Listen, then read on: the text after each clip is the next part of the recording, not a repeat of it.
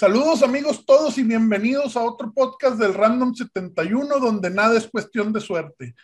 En esta ocasión me acompaña de nuevo el periodista Fernando Islas del Excelsior y traemos un tema muy, muy interesante para, para este podcast. Fernando, ¿cómo estás?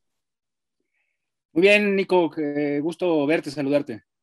Gracias, gracias Fernando. Y bueno, el, el tema que, que, queremos platicar ahora con ustedes el día de hoy es sobre la música en general, eh, la música moderna, llamémosle de los años 60, 70 a la, a la fecha, y cómo se va a ir comportando en esta nueva normalidad.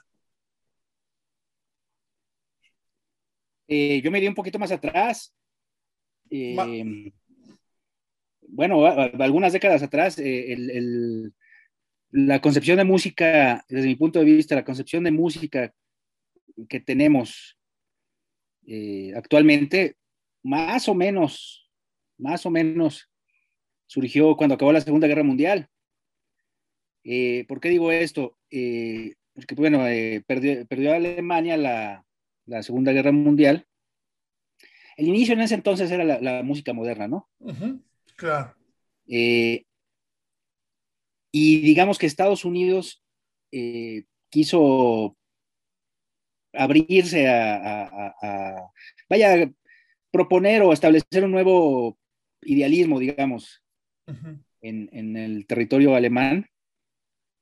Los alemanes, además de, de, pelear en la Segunda Guerra Mundial, obligados o no, eh, la propaganda de Hitler pues era impresionante con el pueblo alemán. Claro. Es decir, era, era, era, básicamente era eh, los vamos a proteger, ¿no? Nosotros somos la raza superior y vamos a protegernos, ¿no? Los vamos a proteger. Les metían miedo, digamos, ¿no?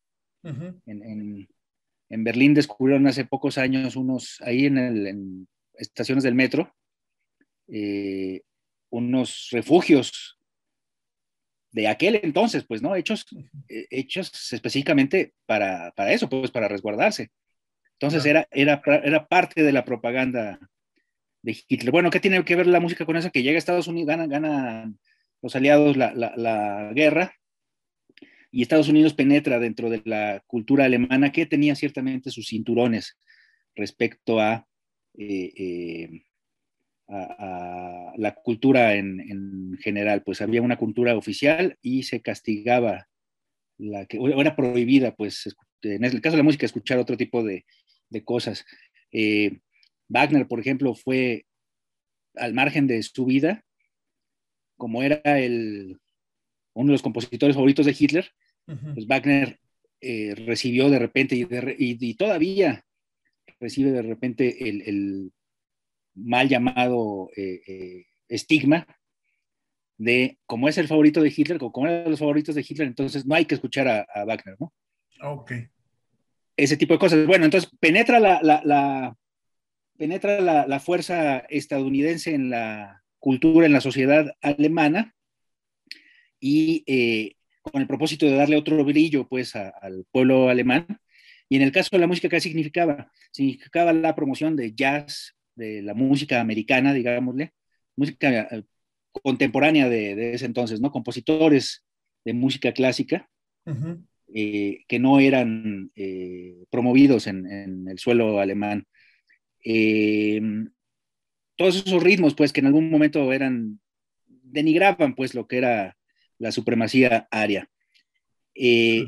Y bueno, pues tiene mucho éxito el, el, el, esa situación. A, a ver, eh, Fer, déjame, te, te, interrumpo tantito. Wagner era aquel compositor que tanto admiraba a Nietzsche, Fred, Friedrich Nietzsche, el filósofo. ¿o? Sí, el filósofo. Eh, no sé, no sé, Nietzsche también fue, fue era músico también, pero no, no, no sé si, si, si seguro no, no, no, no nos debería extrañar. Es, es que eh, creo que, bueno, le, leyendo en algo, recordando algo que leí, decía Nietzsche que eh, escuchando a Wagner eh, fue cuando se le, se le vino la, la, frase esa famosa que lo hizo de la, la, vida, la vida sin música sería un error, cuando escuchaba a, a Wagner. Esa, esa frase estar, de Nietzsche. Esa es frase de él. ¿De, de Nietzsche? Ok. Sí. Digo, nomás como comentario general. No, pero no, no sé, no, no, no, yo, yo no leía, yo nunca he leído a Nietzsche, fíjate. No. Yo sé, yo sé que es este, yo sé que es músico, o que era músico. Sí, la UNAM hace algunos años sacó un disquito, editado aquí en México, evidentemente, un disquito sobre de, Nietzsche. Eh, pero bueno, entre pensadores y melómanos, pues es, este, es un matrimonio inevitable, ¿no? Prácticamente. bueno, bueno, pues es el caso, es el caso de los compositores que admiraba a Hitler o que le gustaban a Hitler, el caso de Strauss, en fin, ¿no? El caso de, de Mahler, etcétera, etcétera. Bueno, entonces penetra la cultura norteamericana con, con mucho éxito y empieza, digamos, que la guerra mundial, la segunda guerra mundial terminó en 45. En 1947, por ejemplo, eh, había en Estados Unidos dos hermanos turcos, Ertegun, como se, como se pronuncia, no sé, Ertegun y Ahmet, los, hermanos Ertegun, quiero decir, Ahmet y Nesuhi, o Nesui, como se diga, eran hijos de un diplomático, eran hijos de un diplomático allá en, Estados Unidos, eh, y llegaron allá hacia finales de los años 30. Eh, les gustaba mucho el jazz, tanto que eh, en el 47 fundaron Atlantic Records, una compañía de discos muy, muy famosa. Entonces empezaron a, a, editar la música de Roy Charles, de, Aretha Franklin, de John Coltrane, Y ya en la década de los 60, hasta la década de los 60, ya con la penetración del, del rock, eh, firmaron a, entre otros, a los Rolling Stones y a, este Led Zeppelin, ¿no? Por ejemplo. En el 67 pues ya vendieron la, la, compañía a la, Warner, el gigante, uno de los gigantes del, de la industria del espectáculo. Eh, es decir, cambiaron de, cadencia. Nada más como, como paréntesis cultural, con el dinero de la, de la venta de Atlantic Records, fundaron un equipo eh, de nicho, muy, muy bueno, un equipo muy famoso, pues, el Cosmos de Nueva York. Y el Cosmos de Nueva York se hizo famoso porque firmó a, Pelé.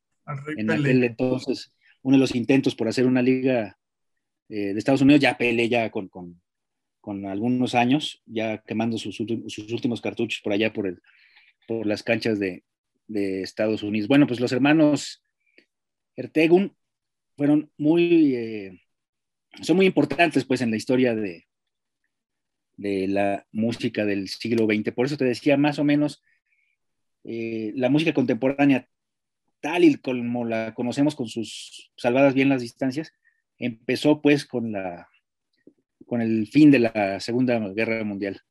Aunque claro, el, antecedente es anterior, por supuesto. Y, Atlantic Records, digamos, fue como los que comenzaron en sí la industria de hacer discos, buscar grupos, o, digo, yo sé que venía de mucho atrás, pero así como darle oportunidad a otro tipo de bandas, otro tipo de género. Bueno, lo, que pasa es que también la, la, historia de la música está muy ligada a los discos, ¿no? Entonces, ¿qué, sucedió con Atlantic? Que, verdaderamente era global. Eh, Joe Coltrane grabó, hay una eh, disquera importante, todavía existe, Impulse, pero era, es mucho más, eh, eh, mucho más de especialistas, digamos, entre, muy entre comillas.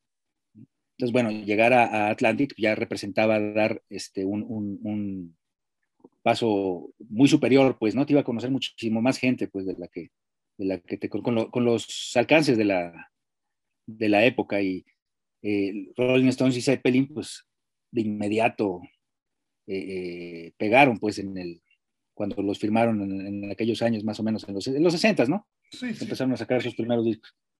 Bueno, tan, tan, pegaron que siguen vigentes, increíble, ¿no? Vigentísimos, ¿no? Pues, vigentísimos.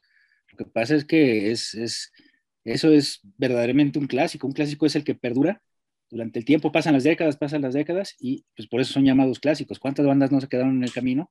Bandas que bandas de la época, pues, ¿no? que, que, todavía disfrutamos, pero que no, no, no tuvieron el impacto que de, de, los Rolling, que exactamente a sus setenta y pico de no, no sé cuántos años, seguían ahí roleando y dando giras por todo el mundo.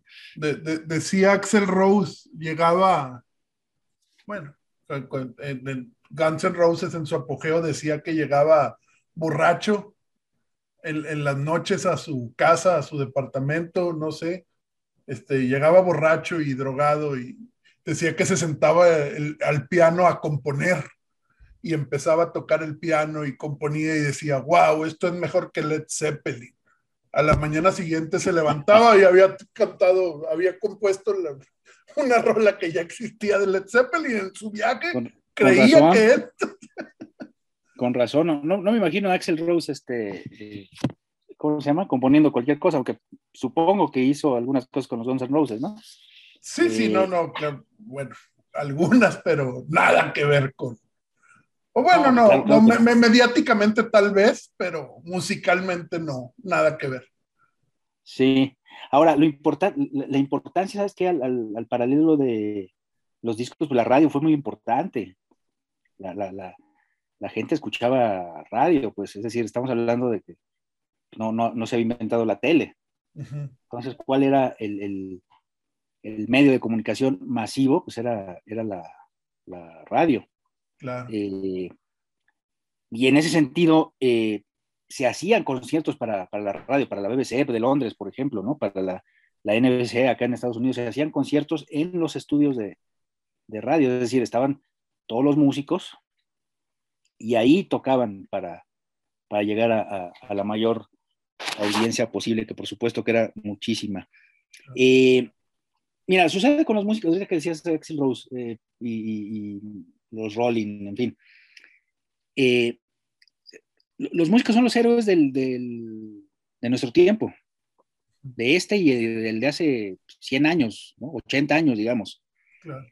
Eh, los sustituyeron hace, ¿qué te gusta? Hace algunas décadas los, los sustituyeron, no, no, no me refiero a que los desplazaron, sino que los nuevos héroes de, nuestro tiempo, nuestro tiempo final del siglo XX y lo que llamamos del XXI, los deportistas. Claro, claro. Ese, es otro tema, pues, pero por ejemplo, cuando murió este Mahler, eh, el día de su muerte, los periódicos publicaron, eh, esto a inicios del siglo XX, los periódicos publicaron que eh, tenía temperatura de 38 grados. O sea, era noticia que Mahler tuviera calentura. y, todos estaban pendientes de eso pues, obviamente todo el mundo estuvo pendiente de eso, es decir, este, Mahler es profeta ahí en, en, Austria, pues eh, es impresionante la, veneración que, que, le tienen a, a Gustav Mahler allá en, en Austria. Eh, bueno, eh, te digo, se grababan conciertos en, la radio, muy, muy, muy importantes, se pasaban, perdón, en vivo la, en la radio, y también se grababan eh, con la tecnología de la época. Claro, eh, claro. A lo largo de estos años hemos, ya, ya con la llave del disco compacto, en fin, hemos visto las remasterizaciones que le llaman, ¿no? De ciertos conciertos, o de muchos conciertos, ¿no? Hay, tampoco es que eh, seamos especialistas en música clásica, ¿no? Oye, Pero, Sí. Nada más rápido. no me acuerdo, hace hace un par de meses vi una película, está ahí situada en Moscú, no recuerdo cómo se llama, luego, te paso el dato para ver por si le interesa a alguien. Eh, está Stalin, empieza así, está, hay un concierto y llega el, un soldado, llega con el director ahí de la sala de concierto y le dice, Stalin quiere, no pudo venir al concierto, quiere la grabación. Y qué puta madre pasó que, no, no, se había, no había grabado el concierto. Lo que entonces, como, como decirle no a Stalin eh, representaba la, o negarle algo a Stalin representaba la muerte, entonces regresa a, toda la audiencia y, obliga a los músicos a volver a grabar todo. otra, todo el concierto otra vez para llevarle a, Stalin el, el, disco, ¿no? Y que lo escuchara antes de, de dormir. Eh, así de importante era, es, es, la, bueno, este dato, eh, si es real o no, o inventado, pues bueno, te dice más o menos el impacto de la música que ha tenido desde eh, que se reproduce y desde que tenemos acceso a ella eh, mediante diversas plataformas, discos, cassettes, ahora el streaming, en fin. Oye, Fer, hablando de eso, bueno, ¿cómo pasamos del track, del A-track al cassette, al acetato, al CD? Y ahora, bueno, al, al, streaming, ¿no? Eh, el streaming fue un gran invento. Lo que pasa es que no, le damos el crédito a, Napster. Napster fue en su momento, es que fue un adelantado este muchacho en, su tiempo, pues eh, es esa cosa de intercambiar música sin problema, pues fue considerado piratería, de algún modo lo es. Lo que pasa es que también en, nuestro país, por ejemplo, eh, eh, pues mucha gente, o, había mucho consumo de, piratería con los cassettes grabados y con los, después con los CDs quemados que le, le llamaban. Eh, la piratería hizo, de música, pues hizo muchísimo dinero, pues ya llegó el streaming, ya es menos la, la, la, menos aquí en la Ciudad de México, es menor la cantidad de, música que se vende con música quemada, pues, y películas también, por ejemplo. Eh, pues en parte por, por, el acceso que ya tenemos a, estas plataformas de streaming, ¿no? Spotify, la más famosa quizás. Amazon tiene la suya. Hay otra que se llama Pandora. Entonces, Y, y, no, no todas tienen lo, lo, lo mismo, pues entonces estás busque y busque, buscando, buscando. Se perdió un poco, yo creo que la, el encanto, pues, de agarrar un disco, ponerlo, este, leer el ensayito que venían, los, los contenidos, pues, ¿no? El material, el material, el material gráfico, eso las nuevas generaciones no, no parecen compartirlo, pues, ¿no? Para nosotros que sí nos tocó, pues tenemos las, o disfrutamos las, las dos opciones. Hicieron accesible la música para todos los grupos, todas las clases sociales, a, un costo, porque Fer, bueno, tú, tú eres coleccionista de música, ¿cuánto te cuesta un, un CD? Sí. ¿Y, cuánto te cuesta el estar inscrito a... Bueno, Spotify ni siquiera tiene costo, es nomás bajar la aplicación. Digo, sí, mira, eh, por, lo, ¿te acuerdas del, haciendo una analogía, ¿te acuerdas del blockbuster? Que rentabas tus películas. Bueno, ¿cuánto te salía rentar un, VHS y después un, un DVD? No sé, voy a poner un ejemplo de 30 pesos. Y te llevas, pero no te llevas una, eh, porque te las prestaban este, de repente cinco días, dependiendo del día, ¿no? De, sí, sí. Si eran estrenos, tenías que rezarlos más rápido, en fin. Promociones, este, ¿no? Si te llevabas cinco, son 150 pesos. Es lo que te cuesta Netflix al mes. O Amazon tienes todo. Y tienes todo. Y tienes todo. Y si te ves este, muy hijo de la fregada, a mí no me gusta, pues, pero, pero por, la calidad que de repente presenta, pero eh, quizás en una emergencia, pues YouTube te lo resuelve, ¿no? Sí, claro, claro. Eh, hay material que existe en YouTube que no existe ni en DVDs. Y gratis. Y gratis. Y gratis, exacto. Y gratis. Entonces, esa es la, la, evolución. El, streaming es, para mí es un complemento, pues, de lo que, de lo que ya veníamos, este, eh, de, los, de, los, alcances, pues, o de los, los, que teníamos a la, disposición. Sí, yo, yo el, único problema que tengo con eso, Fer, es que pues no, es igual escuchar un disco completo. Yo siempre pongo de ejemplo esto. Tú no vas a agarrar un libro y vas a decir, ah, mira, léete el capítulo 3, 7 y 8, ya no leas lo demás. Como que en la música también yo creo que tienes que escuchar el disco completo que grabaron en ese momento los músicos para entender qué es lo que te querían decir. A lo es chiste. Pero, y ahora ya no ya, ya no importa porque ahora ya es totalmente negocio. Sí, sí, a lo mejor se van, se van por, por las canciones específicas, ¿no? No, no, no sé, sí, no, no es tampoco mi caso. A mí me gusta escuchar, eh, o sea, un disco es una obra, pues, una obra completa. Claro, claro. Eh, algunas veces no, no, no, algunas piezas son mejores que otras, pero bueno, es parte de. Y, y hablabas inclusive de, ahí tenías, creo, por ahí un A-track Ah, acá están. A ver. Que, No. Sarah Buham y, y Ross Stewart. Eh, sí, estos eran los cassettes. Así eran los cassettes originales, pues, este, y había otros más grandes, pues casi el doble, como, como el doble de estos, ¿no? Claro. ya eh, encontrar algo así ahorita en la calle es una joya.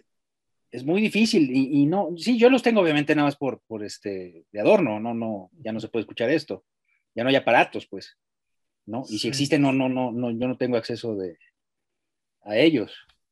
Eh, pero pues, bueno, así eran los cassettes más o menos los primeros cassettes. Estos se llevaban, esto, el reproductor de estos cassettes los ponías en, en un, eh, en un auto. Los autos no tenían estéreo, pues, como tal. los, ponías ahí, los, los, atornillaban y se llevaban una cajita de 10, 20 de estos cassettes. De esos cassettes. Después, bueno, fueron, salieron los más, más chiquitos, ¿no? Algunos que te sí, el cassette normal de que le dabas vuelta con una pluma, ¿no? Un lápiz. Que ya está, exactamente, que ya están regresando, ya, ya, están regresando. Yo, yo estuve en, en Londres en, en, hace tres años y fui a ver un conciertito de jazz en el Café Otto. El Café Otto es eso, es un café, es un local eh, eh, eh, con, no sé, 20 mesas, a lo mucho. Y un pequeño escenario, un piano, un pequeño escenario, la batería, en fin. Fui a ver ahí un conciertito de jazz y, y había un cuate ahí con su, una mesita, pues, con, con discos, con libros, con, con cassettes. Le compré ahí un par de discos y eh, yo pensé que los cassettes eran eh, viejos, pues usados, ¿no? Y si no usados, al menos sí, de época anterior. No, eran nuevas grabaciones en cassette. Entonces me decía, me aseguró el, muchacho este que los, los, cassettes estaban de regreso, están, iban a estar de, regreso, ya grabando nuevamente en, en, estas cintitas, ¿no? Lo que también, bueno, te representa que este, comprar una grabadora de perdida, ¿no? Una grabadora portátil o lo que sea, que yo, yo entiendo que, se venden, al igual que las, las pequeñas maletitas que, que son tocadiscos, las abres. Para acetato. para acetatos. Sí, o, me platicabas, Fer, en, en algunas de las tantas veces que he platicado también, el Walkman. Que fue... El Walkman, fue muy importante, fue un evento muy importante. Es decir, lo mismo, pues, eh, eh, te llevabas cómodamente en una pequeña caja eh, tu música favorita, ¿no? De 90 minutos, de 100, 120 minutos, lo que sea, ¿no? Claro. y para ir a la escuela, pues te subías al camión, te, ibas caminando, yo ya la primera iba caminando, me quedaba, eran como 20 minutos caminando, yo creo media hora, algo más, y, me llevaba mi, en la mochila, me llevaba algunos cassettes y eh, todo el camino escuchando música a través del Walkman. Después los hicieron, la Sony, me acuerdo, hicieron unos, unas carcasas ahí de plástico, porque el problema con el Walkman era si se te caía, pues se te fastidiaba. Claro. Se te podía romper, ¿no? Y adiós. Estos no, estos era, era, muy resistente, era incluso, si no recuerdo mal, los podías meter al, al agua. Al agua algunos, sí. Sí, porque tenían, estaban, eh, eran herméticos, pues, ¿no? Tenían una, una, tapa ahí pues, fuerte, sólida. Como los celulares ahora, una cobertura, o ¿cómo se llama? Funda, una funda. Una funda. Después, bueno, después, acuérdate, eh, eh, precisamente con los celulares, el, el rollo con, con los teléfonos estos llamados inteligentes, es que eh, eh, el teléfono es lo de menos. Claro, sí, el teléfono ya. ¿Quién llama? Para, acabar pronto, ¿quién hace una llamada ahorita? Claro, claro, Entonces, eh, pues aquí al principio pues, grababas la música, no eran estos, ¿no? Eran los no digitales, digamos, ¿no? Grababas la, la, música, los, los, que no eran como computadorcitas, pues, ¿no? Grababas la música, pero tenía un límite oye, Fer, o, ahora no. No sé si tú lo llegaste a hacer. Hablabas a la radio a pedir una canción. Sí. Y, no, no. y la grababas directamente en la radio. Pésimo, se escuchaba pésimo, pero tú traías la, la, canción. Yo lo llegué a hacer, no, no sé si a ti te tocó. Yo, yo llegué a grabar un par de, de, de, este, de programas, por, por, lo, claro que los intereses de cada quien, ¿no? Sí, claro. Pero sí, así, así también era, pues, ¿no? Grababas, en, en, el caso de la televisión, grababas el, no sé, si te interesaba una película, te interesaba algún evento en particular, un partido de fútbol, qué sé yo, lo grababas, ¿no? Después inventaron, en ese sentido, otro, paréntesis, este, se programaban eh, las grabaciones. Sí, sí, sí. Es decir, tú no podías estar o te ibas a dormir, qué sé yo, y programabas a la videocasetera para que grabara de tal hora a, tal hora. Entonces, bueno, ha evolucionado muchísimo pues el, acceso a, contenidos culturales. La música, desde luego, tiene que estar, tiene un lugar privilegiadísimo porque pues, la, música mueve masas, ¿no? Te, llena, entra por el oído, te, llega al corazón, sencillamente. Pues. Y de, esto que estamos hablando, Fer, quiero pasar a, a lo que es el artista independiente. ¿A qué me refiero con esto? Antes tú necesitabas una disquera, necesitabas un productor que te grabara, que te hicieran promoción, que te llevaran de gira, y ahora no. Tú, tú tienes a la mano equipo para poder grabarlo en tu casa, tú hacer tu publicidad y tú vas y organizas tus conciertos. O sea, la evolución a, a dónde llevó con estos nuevos artistas independientes ya, ya es este, la tecnología en ese sentido fue muy generosa, ha sido muy generosa, pues ya, ya resuelves eso que requería tantas cosas, sencillamente tener una, una compañía de discos y si te lanzabas de manera independiente, pagar a una maquiladora de discos. Para, para que las mismas, las mismas bandas este, distribuyeran su, su, material o eh, pagar un estudio y hacer eh, mandar imprimir, mandar diseñar, etcétera, etcétera, eh, los famosos demos, ¿no? Que eran los cassettes, independientes, pues, ¿no? Eh, sí, todo eso, todo eso a mí me impresiona mucho, pues. Ahora, mira, hay, otra vez a las películas. Em, en 2012, no sé si la viste, hay una película y si no, te la recomiendo, se la recomiendo a todos. Se llama Sugarman. No, este... Birdman. No. No, no, este, Searching for, Sugarman, que es buscando a Sugar, Sugarman. Sí, sí, eh, es un documental, película, sí. En el 2012 ganó a, Mejor Documental del Oscar. Sí, el, Oscar buscando al músico, a, este... A Sixto Rodríguez. A Sixto, Rodríguez. Sí.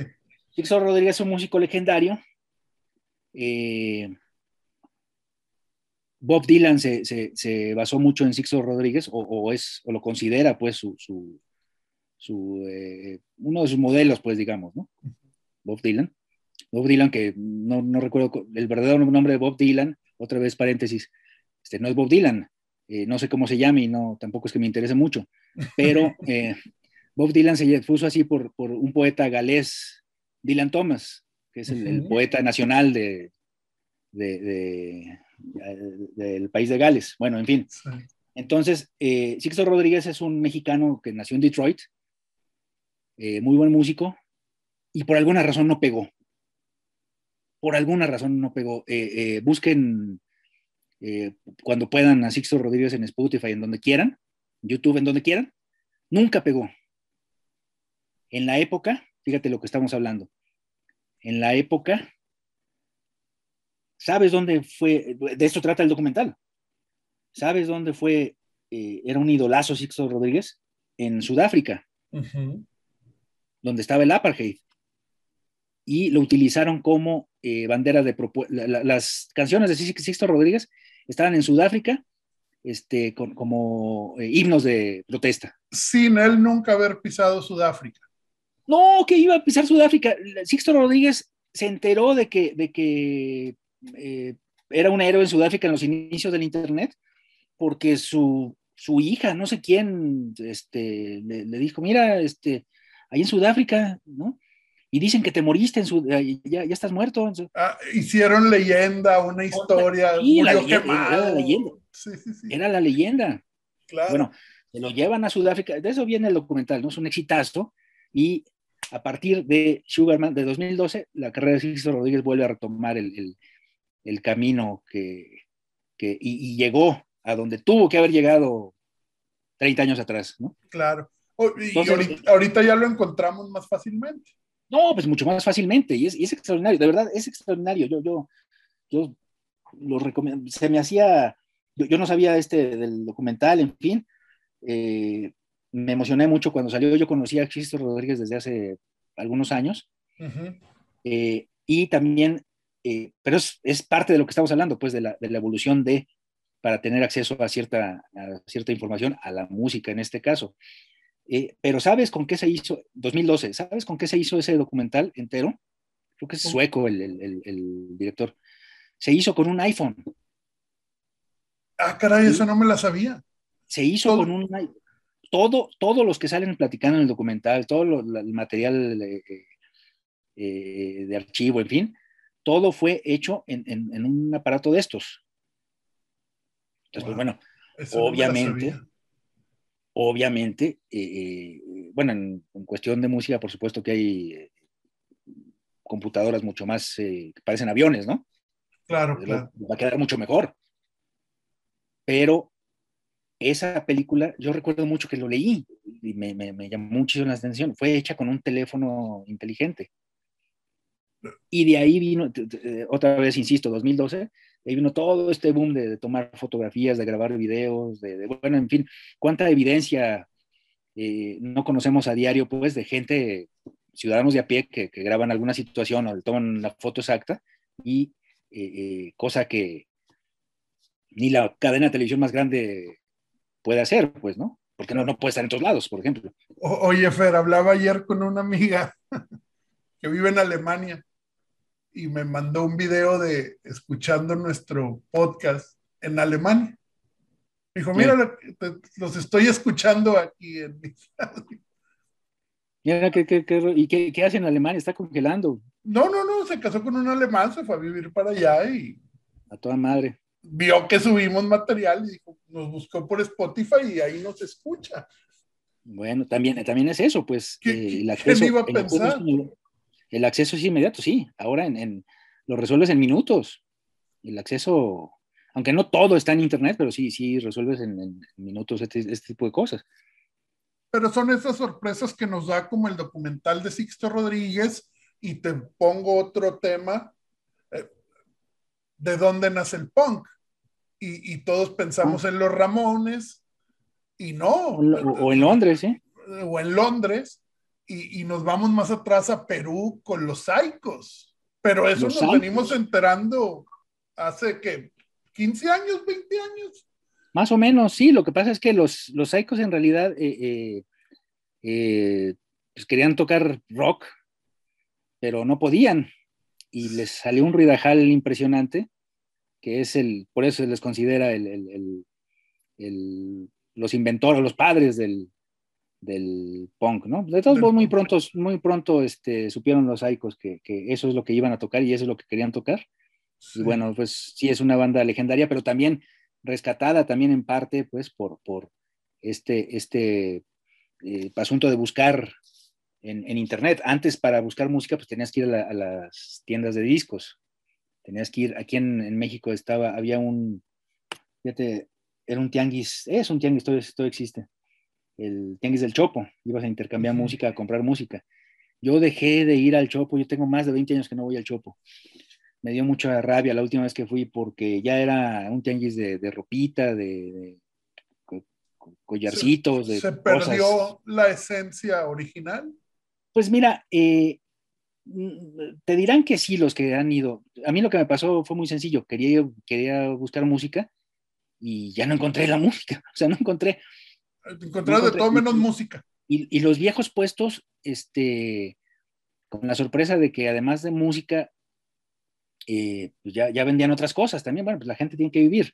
En fin, aparentemente ya con este retorno del vinil y de digo, los cassettes, en fin, aparentemente ya, ya hay música de nuevo, ¿no? O, retomó un, un, nuevo impulso la, la, música, pues a raíz de esto, pues de que se perdió, de, algún, de alguna manera hubo una laguna ahí con el coleccionismo, con la llegada de, de, las nuevas tecnologías, pero ya se ha retomado, pues, en aunque sean, vaya, aunque sea gente de nicho, pues, ¿no? Pero se ha retomado el, coleccionismo, pues.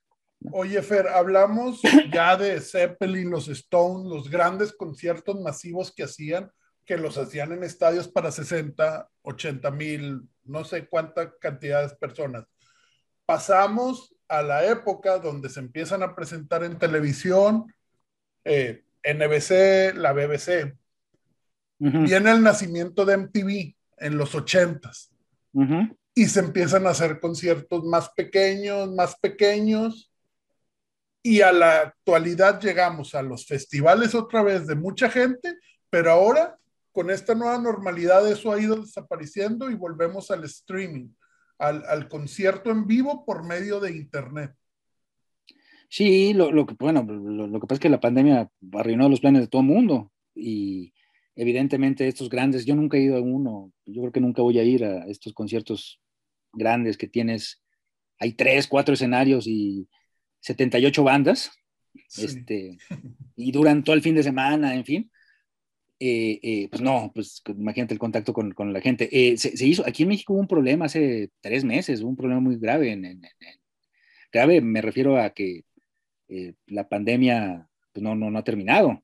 Claro. a lo mejor tiene más de tres meses, fíjate, en, el límite, en los límites. No, no fue en la Ciudad de México, fue en, Naucalpan, que es, pero bueno, está junto, pues está. sí, sí, sí. La, la, ciudad ya ha crecido muchísimo, ¿no?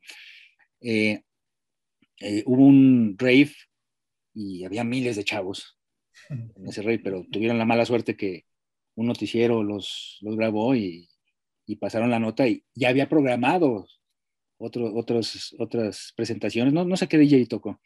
Ya tenía programado ahí otra presentación y va para atrás.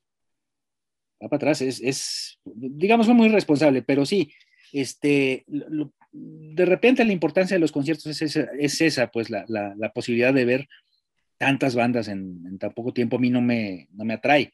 Eh, a, mí me gusta llegar, sentarme, tomar un vino, este, ver a, un músico en cuestión. Este, y si es un concierto masivo, ir a, la, ir a, ver a la banda eh, principal. Eh, conciertos masivos aquí ha sido a grandes conciertos. Tal vez no ha sido un festival, pero ha sido a conciertos con más de 60 mil personas. No, sí, por supuesto, no. Pues es que mira, este, cuando vino Pink Floyd, este, yo decía, yo no puedo perder eso. Este, cuando vino Paul McCartney, fui, con, con, mi mamá y, iba también Jorge, mi hermano. Fuimos los tres. Este, hasta el metro fuimos. Era, Paul McCartney fue impresionante. La, la, familias enteras, la importancia de los Beatles es es clave en la, en la humanidad. Las había de todas las, generaciones, Todas las generaciones posibles estaban en, en ese concierto. Eh, Deep Purple tampoco, ahí en el Palacio de los Deportes, que el sonido estuvo espantoso, espantoso, pero bueno, no, no, me, yo no, no, no, me podía perder a Deep el Palacio de los Rebotes. Le dicen el Palacio de los Rebotes, sí. Aaron Maiden también ahí en el, en el Palacio, ese estuvo bueno, no, no sé por qué. El, el sonido estuvo bien. Este, los técnicos, Fer. ¿no? A lo, mejor, no. Ingenieros musicales. A lo mejor, a lo mejor, a lo mejor, pero sí, Deep Purple me acuerdo que, híjole, parecían eh, bocinas de, las que venden ahí en Tepito. No, no, era, estaba espantoso, pero bueno, lo disfruté de todos modos. Creo que son, han sido los cuatro conciertos eh, masivos a los que a los que he ido. El, el, de el que te digo de este Paul McCartney era el, era el, autódromo. Que aún así, en la curva 3 creo que fue, no, me acuerdo. Pero, era, no, sé cuánta gente, pero era muchísima. Ah, bueno, pues, Pink Floyd tuve la suerte además de, de entrar ahí en la zona VIP, en fin. Primera fila, ¿no? ¿Lo viste? Pues, ah, pues, no era la primera fila, pero sí era, creo que la quinta. Sí, los tenía enfrentito, los tenía enfrentito. Pero, aún así disfrutan más el escuchar el disco en tu casa tranquilo sí. que, que, pongan a cantar a la gente.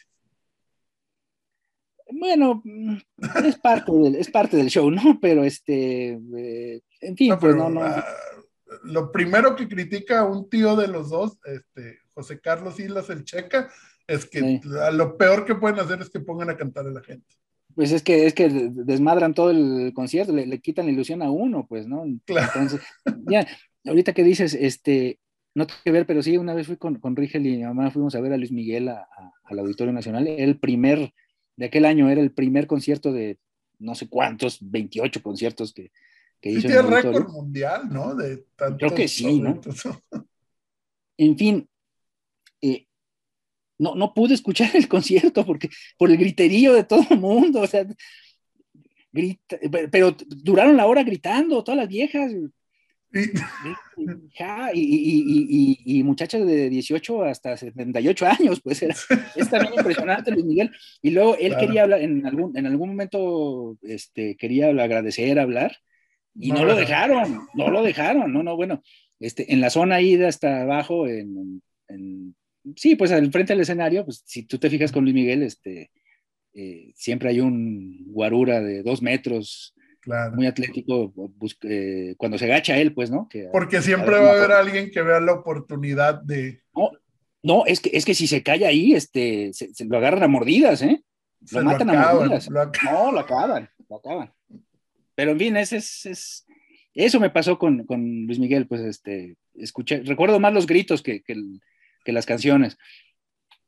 Oye, Fer, y bueno, ahora voy a pasar al tema, yo, yo, le digo eh, polémico, incómodo, no sé qué te parezca a ti, pero a ver, en, el, en los países de primer mundo ya se están dando festivales, ya se están dando conciertos, eh, comparado con, con, los países más que tienen menos, no, no, no vemos nada de ese movimiento. ¿A qué se debe? Pues mira, tú estás en Estados Unidos, eh, se debe a que los que se vacunaron a lo mejor piensan que ya, ya, ya este, ganaron la guerra y esto todavía no termina. Y también en Estados Unidos pues, hay, hay, un porcentaje importante de gente que no se quiere vacunar, gente, gente antivacuna. Pero bastante, Fer, llevamos, tenemos acceso. Puedes ir a la farmacia en la esquina y ahí tienen la vacuna gratis y aún así tenemos 165 millones de vacunas puestas de 360 que somos. Pues sí. O sea, nomás para que, mira, si las pones gratis en México, se te llenan todas las farmacias. O bueno, no, pues pues sé qué pues tantos antivacunas hay en México. Hay algunos, ¿eh? no, no, pero son minorías. No, no, no, no creo que, que, que, este, que representen una fuerza real.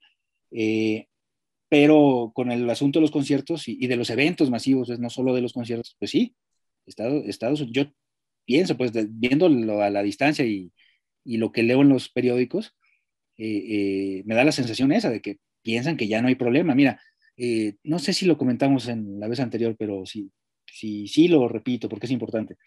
Nueva Zelanda fue un ejemplo de, de, del control del virus, ¿no? Sí. Muy pocos casos, eh, pruebas para todo el mundo, en fin. Ok. Bueno, Nueva Zelanda ahorita tiene un problemón con la variante, con las variantes. No, no, no, no, no soy, te digo, yo, yo lo que leo, eh, pues decían, pues sí, pues si no se contagiaron, pues ahorita les es más difícil eh, contener a las variantes que además son más agresivas que el coronavirus inicial. Claro, claro estamos, frente a lo, desconocido, pero no por eso este, ni hay que cantar victoria, ni, hay que ser, eh, hay que tener sentido la responsabilidad. Los organizadores de conciertos allá, pues, ya veremos en unos años qué, cuál es el corte de caja. Respecto a los conciertos, aquí en México, pues todavía no, no sé, ya, ya estaban ya estaban muy apuntados ahí algunos eventos. Ah, bueno, pues tú vas a venir de todos modos, ¿no? Ibas a venir a uno. iba a ir a uno, y, pero ya lo cancelaron mejor. por, esta, pues creo que la Ciudad de México se puso otra vez en rojo. Sí. Y ya mejor los organizadores. Está, la gente, ya está el tráfico regular en la Ciudad de México, ¿no? Ya, lo que pasa es que, bueno, también la gente tiene que ir a trabajar, pero eh, eh, los restaurantes igual ya, ya están llenos, ¿no? con medidas, pero no, no, es cierto, pues. Lo, lo, que yo he visto, ¿no? lo poco que sí, yo he visto. Sí, claro, claro. Pero sí, eh, un concierto, pues sí, sí te representa una problemática mayor, ¿no? Sí, claro, un evento masivo. En conclusión, Fer, del tema de hoy que hablamos de música. Pues mira, la digamos que lo que decíamos hace rato, la música es parte muy importante de nuestras vidas. Eh, decía, y el acceso a ella, pues este, definitivamente nos hace más felices, sea el género que sea. Eh, Luigi Russolo, que era un músico un músico italiano, decía que eh, la humanidad, a partir del siglo XX, la humanidad convive con ruido, auténticamente con ruido, pues. Eh, vino la, revolución industrial, todo esto. Bueno, la música ha sido parte, pues, de, se, ha incrustado eh, de manera muy importante en, nuestra vida cotidiana. Eh, digamos que no existe una cultura, son infinitas las culturas que, existen y dentro de ese universo, pues, este, hay más universos y más planetas que, que ver, que observar. El rescate eh, sonoro ha sido poco atendido desde mi punto de vista, pero, pero bueno, ya, ya habrá tiempo de, hacerlo. Mira, es que mira, por ejemplo, aquí tengo, no recuerdo dónde conseguí estos, se me hizo curioso. Es, no sé si alcanza a ver. El gordo y el flaco. Es la, la, son dos, dos, en dos tomos, en dos discos. Ok. Es la música de. ah, pero es la pura música. Es la pura música del gordo y el No es DVD. No, no, no, es la pura música. Y es una maravilla. Es una maravilla. No, me imagino. Este, en fin, mira, por ejemplo, aquí, aquí tengo otra cosita. Eh, la música de Haití, de los vudús y todos esos rollos. Ok. Y bueno, esto también es, o sea, es parte de, la historia de la humanidad. Claro. Esto al margen de que si te gusta el rock, si te gusta la música clásica, si te gusta la, ¿cómo se llama? La pues, ópera. Ahora lo nuevo, Fer, y, fíjate, se me está pasando un punto importante, Fer, y que no estamos tocando. Yo ya dije conclusión, pero no me quiero ir sin tocarlo. Los nuevos músicos que hay, refiriéndome a los músicos que hacen ya todo por medio de una computadora, por medio de teclado, ya no necesitas al baterista, ya no necesitas al guitarrista. sí, no, no, necesariamente, no necesariamente. Y son los que están golpeando en la industria fuertísimo y los que son más populares. Sí, pero ahorita, ¿te refieres al reggaetón puntualmente? Pues el reggaetón, a la música urbana, a, mm. todas las, lo que conlleva el, el, reggaetón y eso. O la música electrónica, ¿no? En su momento. Sí, el, reggaetón a mí me impresiona mucho. ¿Lo, has escuchado? Sí, sí, claro, sí, claro que sí, no, no me, ni me va ni me viene, pues, ¿no? Lo que sí es que algunas letras, eh, esto antes de, de, la revolución morada de las mujeres, ¿eh? aquí, en, aquí antes del Me Too. Sí. Eh, escuchabas las, las, letras de reggaetón y yo decía, bueno, pues no, no, sé por qué les gusta a las muchachas, ¿verdad? Pero están, tan este, muy mal retratadas en esas canciones, ¿no? Pero bueno, eh, supongo yo que, que, habrá alguna reacción contra, contra el reggaetón. La música electrónica tiene está muy, la música en general está muy asociada con la tecnología. La música electrónica debe, debe estarlo mucho más. Eh, eh, Nick Harris, eh, que vive en Birmingham, en, en, Inglaterra, él tiene años haciendo música electrónica, música ambient y, drum and bass, en fin, y lo hace, yo estuve ahí, hace años estuve ahí en su casa un rato, toda una tarde me quedé en su casa, estábamos platicando, yo pensé, en aquellos años, yo, hace 20 años, ¿no? En aquellos años yo pensé que tenía un estudio en casa o fuera de casa, y no, era una computadora, era una computadora de dos bocinas y un teclado, un pequeño teclado. Y ahí lo hacía todo. Ahí, ahí lo hacía todo. Y en el closet tenía su, su batería, que tenía años que no, no, la, no la utilizaba. Nick Harris es el baterista original de Napalm Death, que es una banda muy importante en Birmingham bueno, no en Birmingham, en el mundo, este, los, los padres del, del Brain Core. Y Mick Harris también tocó con el bajista Bill Laswell, este Bill Laswell que también hace mucha música electrónica, y con el saxofonista, eh, músico John Thorne, que es muy conocido en el mundo del jazz. Eh, Mick Harris era la batería de esa banda, se llamaba Painkiller. Y ahí están sus, ahí deben estar sus discos. En, yo, yo tengo aquí todos, son, son cuatro o cinco discos uno de ellos en vivo en Japón. Eh, eh, ahí en, las plataformas eh, de streaming debe, debe, debe estar Painkiller. Y bueno, dejó la batería y se puso a hacer música electrónica con eso, una laptop y un tecladito. Y le funcionó. No, pues sí. O sea, de, de, leyenda eh, de un estilo de música pasó a, al otro polo, pues, y también se ha hecho de un, una leyenda importante, pues, dentro de la música electrónica. No, pues bueno, Fer, yo creo que hasta aquí llegamos. Muchísimas gracias por esta plática. Creo que fue muy interesante. Espero que a nuestros seguidores también les, les interese y, investiguen de música. Más de música, ¿no? Ojalá, ojalá, eh, lo tienen que hacer porque bueno, es raro el que te dice no escucho música o no me gusta la música, no, no, al menos yo no he conocido a, alguno, ¿no? Eh, eh, pero también dentro de ese margen, pues, de comportamiento, están los que no pueden vivir sin música. Se levantan y lo primero que hacen prácticamente es, antes de, poner el café, ponen algo de música. y eso es muy sano para, para todos. Decía este Víctor Hugo, ¿no? Decía, la música expresa lo que no puede ser dicho y aquello sobre lo que es imposible permanecer en silencio. Es muy buena frase. Sí. Hay muy buenas frases de música, sí, como no. Sí, no, hombre. Tú, tú, te pones a, te metes frases de rock, de música, de lo que sea, y te salen frases eh, increíbles. No, me acuerdo qué otro.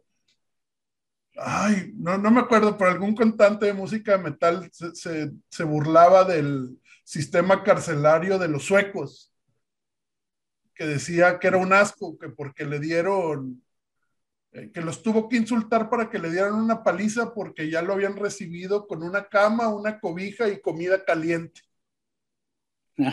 pues sí, un conciertito, ¿no? Bueno, hay también, hay también algunas este, pifias ahí en música. Eh, yo, el otro, el otro día me decían que era el tri, pero yo, yo, a mí me platicaron como los caifanes. Estaban, los caifanes, eh, la banda esta de rock mexicana, ¿no? Sí. En los ochentas estaba, quizás principios de los noventas, no sé, eh, fueron a tocar a, un reclusorio aquí en la Ciudad de México. Y el cantante de los caifanes, el líder de los caifanes era Saúl Hernández. Sí. Y en alguna pausa del concierto, este dijo, este, muchas gracias, muchas gracias por estar aquí. Chingó a su madre el concierto. Es buena, es buena. Me, decían el, otro, día, me acordé ahí con un amigo de eso. Él, dice que fue Alex Lora con el tri en, el reclusorio que pasó eso. Bueno, a quien le haya pasado. Él, cantó en Santa Marta, pero está el disco y no recuerdo que lo haya dicho. No, no, no. Hay un concierto ahí famoso en Santa Marta, sí. es grabado. Entonces, bueno, también es parte después del anecdotario de música concierto. No, bueno, Fer, pues hasta aquí, hasta aquí le dejamos. Gracias de nuevo por, por darnos este tiempo y compartir con todos nuestros compañeros aquí del Random 71. Eh, y bueno, el, el, tema fue música y ojalá todos estén más interesados en buscarla. Y gracias a todos los que nos escucharon y nos siguen. Por favor, denle like y comparten. Y recuerden, este fue el podcast del Random 71, donde todo es cuestión de suerte. Gracias, Fer. Gracias, un abrazo. Igual, Fer, estamos en contacto. Cuídate.